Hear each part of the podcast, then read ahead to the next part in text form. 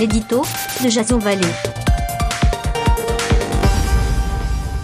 Bonjour, nous sommes le 26 février 2019 et voici le titre de mon éditorial qui s'intitule L'agriculture du et en même temps.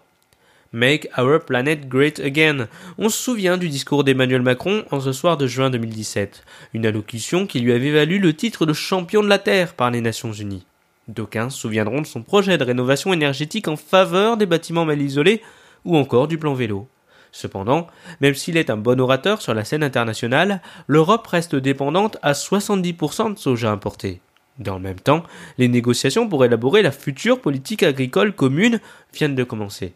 Le glyphosate s'est lui aussi invité dans les allées du salon. Si Emmanuel Macron a admis qu'une sortie d'ici 2020 n'était pas possible, il semble écartelé entre promesses de campagne, concurrence internationale, scandale sanitaire et détresse des agriculteurs ne parvenant pas à vivre de leur travail. L'image de ce retraité en larmes, tombant dans les bras du chef de l'État, fut bouleversante.